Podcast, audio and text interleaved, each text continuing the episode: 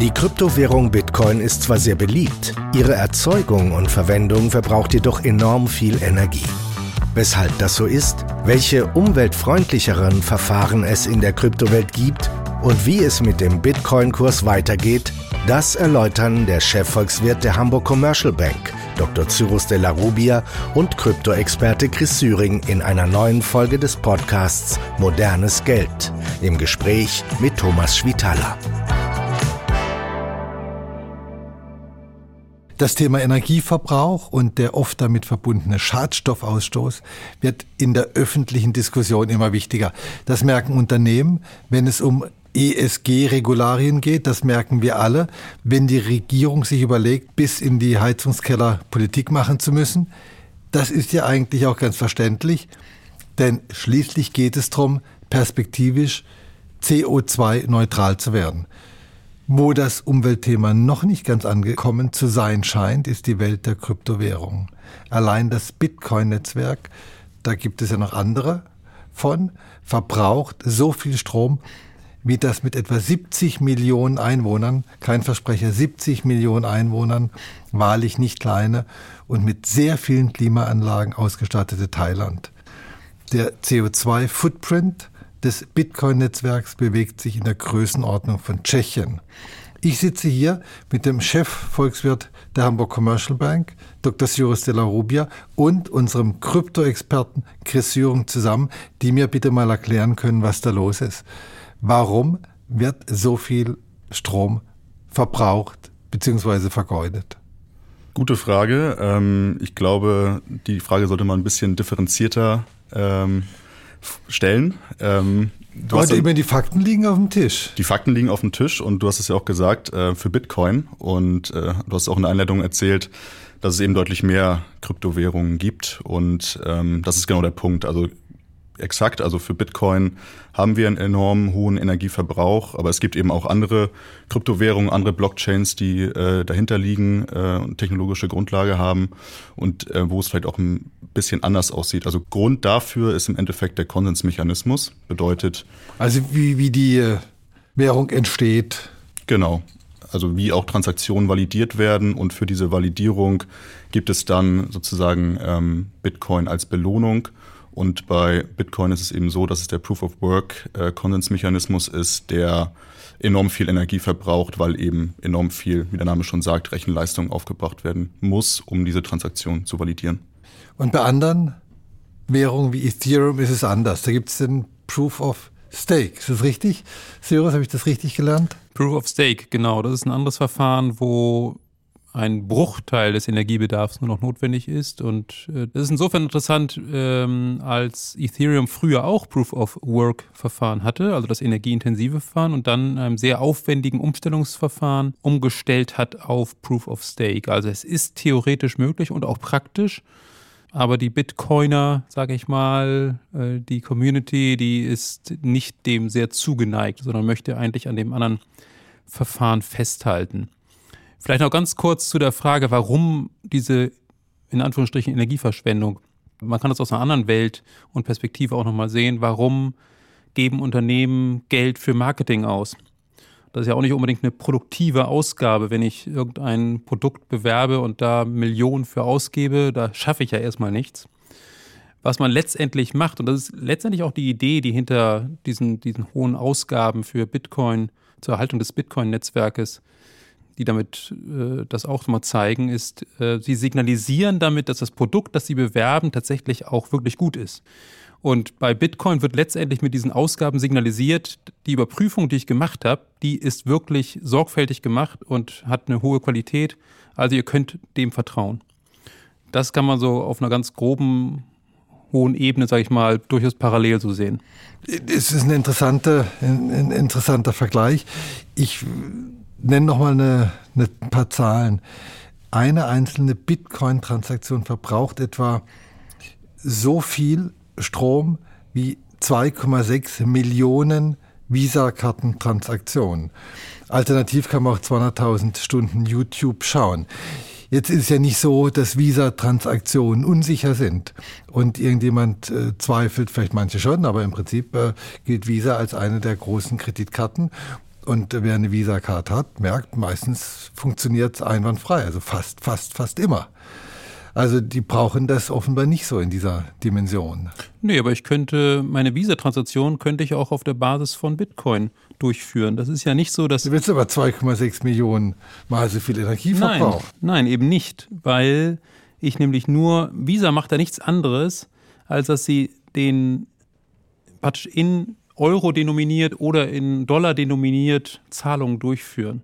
Sie schreiben einem anderen Konto einfach eine bestimmte Zahl gut und buchen es von einem anderen Konto ab. Ob das jetzt Dollar sind oder Euro oder Lira oder Bitcoin, das ist eigentlich egal.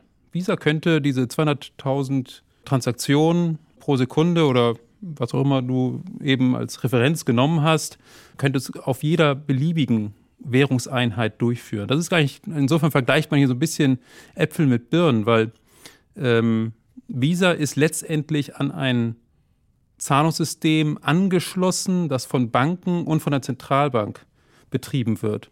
Und Bitcoin kann, wenn man das mal etwas weiter denkt, durchaus als ein alternativer Anker für ein Geldsystem zählen, so wie auch das Zentralbankgeld der Anker für unser Finanzsystem darstellt. Ähm, und wenn das der Fall wäre, dann könnte man auf der Basis von Bitcoin auch genauso viele Zahlungen durchführen, wie Visa das macht. Oder Visa könnte es auf, äh, der Basis von Bitcoin machen. Chris, aber ich möchte doch noch mal nachfragen. Wir haben ja wirklich eine umfangreiche Umweltdebatte und Energiedebatte. Und jetzt hat man eine Währung, die so Unmengen Energie verbraucht. Ja. Ist das nicht einfach aus der Zeit gefallen? Wurde es vielleicht nicht zu einer Zeit entwickelt, wo das Thema noch nicht so groß war? Glaube ich nicht. Ähm, es gibt eben andere Aspekte, die über diese, über Bitcoin beispielsweise ja berücksichtigt werden, also Dezentralität, Transparenz. Und das zeichnet ja im Endeffekt dieses Netzwerk auch aus. Also klar, diese, dieser Energiebedarf, der durch den Proof-of-Work-Mechanismus entsteht, das ist sicherlich kein, kein Vorteil, aber das, was Cyrus auch angeführt hat, diese Verifizierungsqualität, sage ich mal, der Transaktion, die dadurch gewährleistet ist, das ist definitiv ein Vorteil. Und äh, vielleicht ergänzend auch zu dem Punkt von Cyrus, es gibt eben auch beispielsweise Lightning-Netzwerke, die auf Bitcoin aufsetzen, ähm, wo man was, eben... Was ist ein Lightning? Genau, das komme ich jetzt zu. Ähm, was im Endeffekt eine technologische Lösung ist, die mehrere Transaktionen bündeln und dann am Ende, wenn eben ein sogenannter Kanal, ich sag mal zwischen dir und mir, geöffnet ist und wir Bitcoin transferieren, ganz am Ende die Bitcoins erst wirklich auf der Bitcoin-Blockchain transferiert werden. Das heißt, dass dadurch eine Möglichkeit entsteht, viel höhere Skaleneffekte auch auf dieser Blockchain zu erzielen und eben viel mehr Transaktionen durchzuführen, ohne dass eben jede Transaktion, so wie du es gesagt hast, 2,6 Millionen Visa-Transaktionen entsprechen. Also das wäre dann eine Möglichkeit, das Energie eine Möglichkeit, zu sparen. Genau. Gibt es denn noch andere Möglichkeiten? Ich meine, ihr habt schon gesagt, dass die Bitcoin-Gemeinde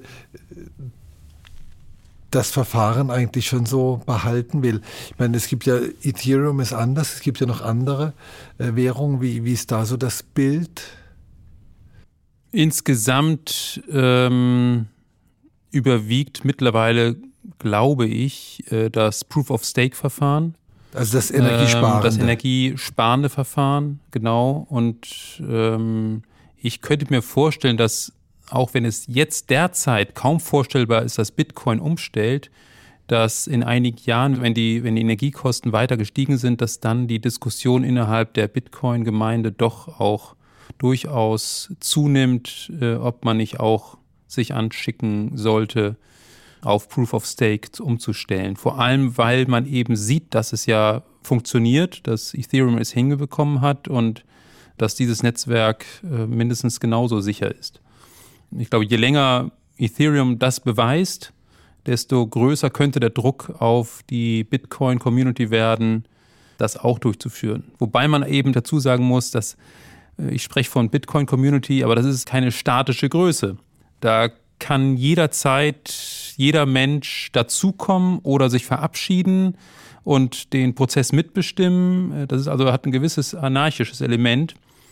Ähm, und insofern ist es sehr schwer vorhersehbar, ob das wirklich mal zum Tragen kommt. Und vielleicht dazu noch zu sagen, dass auch beispielsweise der Strompreis als äh, Parameter ähm, auch auf diese wie Zürich sie nennt, äh, Bitcoin-Community und auch die, äh, der Strom, den Stromverbrauch sozusagen einwirkt. Das heißt, wenn in Ländern, wo hohe Mining-Aktivitäten sind, ähm, der Strompreis steigt, dass dann eben beispielsweise auch der Stromverbrauch zurückgeht, weil die Mining-Aktivität insgesamt zurückgeht, weil es nicht mehr so lukrativ ist. Wo, wo wird denn überhaupt noch geschürft? Also man kann sich ja gar nicht vorstellen, dass vor einem Jahr, als die Strompreise zumindest in Europa unglaublich hoch waren, noch überhaupt geschürft werden kann, dass sich das noch lohnt. Ja, also ähm, das war aber trotzdem der Fall. Und äh, wenn man sich die Statistiken anguckt, das sind alles Schätzgrößen, die sich auch in einer relativ großen Bandbreite bewegen, aber man kann über den Daumen ungefähr sagen, dass 40 Prozent der Mining-Aktivitäten in den USA stattfinden, etwa 20 Prozent wieder in China, wo das eigentlich verboten war und äh, auch ist. Ähm, aber irgendwie haben die Miner trotzdem Wege gefunden, da wieder aktiv zu werden. Früher waren das 60 Prozent in China. Dann kommt Kasachstan mit etwa 13 Prozent. Rohstoffreiches ähm, Land. Richtig. Und dadurch auch günstig im Energie zu liefern. Kanada ist auch recht aktiv mit 7 Prozent, Russland 5 Prozent und Deutschland ist auch dabei, trotz der hohen Energiekosten mit immerhin einem Marktanteil von 3 Prozent. Wie funktioniert das? Also ich meine, die, die Energiekosten sind doch wahrscheinlich komplett unterschiedlich zwischen Kasachstan und Deutschland. Komplett, äh, zumal in Kasachstan auch da nochmal Subventionen fließen. Ähm, aber ähm, der Bitcoin-Preis ist bei etwa 25.000 Dollar und offensichtlich lohnt sich das in einem äh, bestimmten Rahmen. Vielleicht sind das auch äh, Standorte, die auch Zugang zu erneuerbarer Energie haben, die äh, gleichzeitig äh, keinen guten Anschluss ans Gesamtnetzwerk haben und deswegen auch oft nicht abgerufen werden, sodass äh, man hört ja immer wieder von negativen Strompreisen auch, äh, sodass es sich durch, durchaus lohnen kann, in bestimmten äh, Bereichen tatsächlich diese, diese Bitcoin-Mining sogar in Deutschland durchzuführen. Also die Gasheizung wird vielleicht verboten, aber Bitcoin darf man schürfen. Könnte denn nicht auch ein Verbot kommen, Bitcoin zu schürfen, wenn zu viel Energie verbraucht? Ist das ist sowas realistisch oder ist das äh, ja, also, so einfach gedacht? Genau, ich glaube, die Diskussion, Cyrus hat es ja auch schon gesagt, in China war das Verbot äh, sozusagen und in der EU und in anderen Ländern wird es diskutiert. Und beispielsweise in New York gab es ein Verbot für Mining-Aktivitäten, die sich nicht aus erneuerbaren Energien. Also man musste 100 Prozent der Energie aus erneuerbaren Energien beziehen und dann war es weiterhin erlaubt und alles, was eben nicht das gewährleisten konnte, war verboten. Das heißt, das wäre vielleicht auch aus regulatorischer Sicht für die Zukunft, ne, für einen, einen grünen Bitcoin, wenn man es so nennen mag, ähm, eine Alternative, dass man eben da Regularien schafft und sagt, okay, ein bestimmter Prozentanteil für die, fürs Mining muss aus erneuerbaren Energien kommen. Also das kann man machen und auf nationaler Ebene kann das auch durchaus kontrolliert werden, weil man kann, glaube ich, durchaus gut identifizieren, wo Mining stattfindet. Auf globaler Ebene ist es eben ein anderes Problem. Da haben wir ja deutlich gesehen, wie sich das ganz schnell verlagert hat. Als in China verboten wurde, hat sich das nach in die USA verlagert. Aber ist das so einfach umzuziehen mit diesen, das sind ja große Rechner, die da verwendet werden. Ist das so einfach mit diesen Batterien von Rechnern? Also tatsächlich wurde, wurde damit umgezogen. Äh, man hat die dann entweder auf die Eisenbahn gepackt oder ähm, auf anderen Wegen, zum Beispiel nach Kasachstan gebracht. Ähm, dann ist es aber auch so, dass diese Server, die haben ja auch nur eine bestimmte Lebensdauer, sag ich mal, und werden auch durch modernere Chips dann irgendwann ähm, überholungsbedürftig bzw. sind nicht mehr wirtschaftlich. Und dann ist die Frage, wodurch sie ersetzt mhm. werden und wo sie ersetzt werden. Und dann hat man gesagt, okay, das lohnt sich jetzt in China nicht mehr, das ist Verbot, äh, kann ich nicht mehr machen. Äh, wo baue ich neue Kapazitäten auf? Und dann ist das eben massiv in den USA passiert. Ich möchte mal auf dieses Thema äh, Bewusstsein und, und Image von Bitcoin zurückkommen in meinem Verständnis von diese Kryptowährungen, da sind diese Kryptowährungen immer auch äh, ja eine, eine Währung für eher junge Leute, für, für vielleicht also eine bestimmte, was ich möchte nicht sagen, Alternative sehen, aber für, nie, nie ist man nicht für den alten weißen Mann tendenziell. Passt das denn zusammen oder ist das äh, einfach nur meine Empfindung und Kryptos sind eigentlich gar nicht was für die jungen Menschen wie Chris, sondern das spielt gar keine Rolle? Also mein Eindruck ist, dass Bitcoin ähm, teilweise extrem ideologisiert ist und sehr beliebt bei äh, ist bei Menschen, die libertäres Gedankengut in einem durchaus extremen Ausmaß auch haben. Ich würde das nicht alles über einen Kamm scheren. Ich bin ja selber durchaus auch, auch äh, Fan von dieser Technologie, grundsätzlichen Technologie und, und stelle mich da überhaupt nicht in diesen Bereich. Aber ich beobachte, dass ähm, sehr viele Anhänger von Bitcoin sehr ideologisch denken und, und Bitcoin auch als wirklich als eine als ein Weltbild irgendwie darstellen. Also, also du würdest sagen, es gibt eine relativ große Schnittmenge zwischen Corona-Leugnern und Bitcoin-Freunden. Ähm, das weiß ich jetzt nicht so genau, muss ich sagen. Aber es ist tatsächlich diese, diese Idee, äh, wir haben ein privates Geld, der Staat spielt keine Rolle, er darf sich nirgendwo einmischen, er kann sich auch gar nicht richtig einmischen bei Bitcoin und deswegen ist das die Zukunft und äh, ich bin völlig unabhängig und keiner mischt sich ein. So, das ist so das, was, was viel in, in äh, unter, sag ich mal, radikalen Bitcoin-Anhängern oft zu vernehmen ist, ohne alles über den Kampf scheren zu wollen. Okay, das ist, aber, ist auf jeden Fall sehr interessant und äh, sehr spannender Aspekt. Ich meine, du hast es ja oft schon gesagt, Bitcoin ist natürlich auch in, in Ländern, in, wo vielleicht die Rechtssicherheit nicht so gegeben ist oder die Währung nicht so sicher ist, ist das natürlich auch eine gute Möglichkeit, Geld zu sichern oder vielleicht einfach auch dezentral aufzubewahren, mhm. wenn man mhm. das Land plötzlich verlassen muss. Genau, also es hat, äh, ich möchte das auch gar nicht einfach nur in so eine negative Ecke stellen, äh, denn äh, wie du sagst, das hat tatsächlich äh, für Länder mit sehr, sehr schwachen Institutionen erhebliche Vorteile für die Menschen, dass sie das eben nutzen können.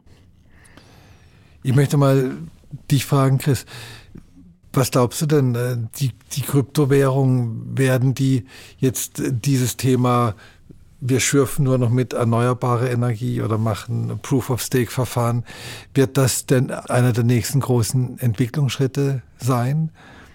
Um vielleicht auch auf diese ganze öffentliche und politische mhm. Debatte einzugehen?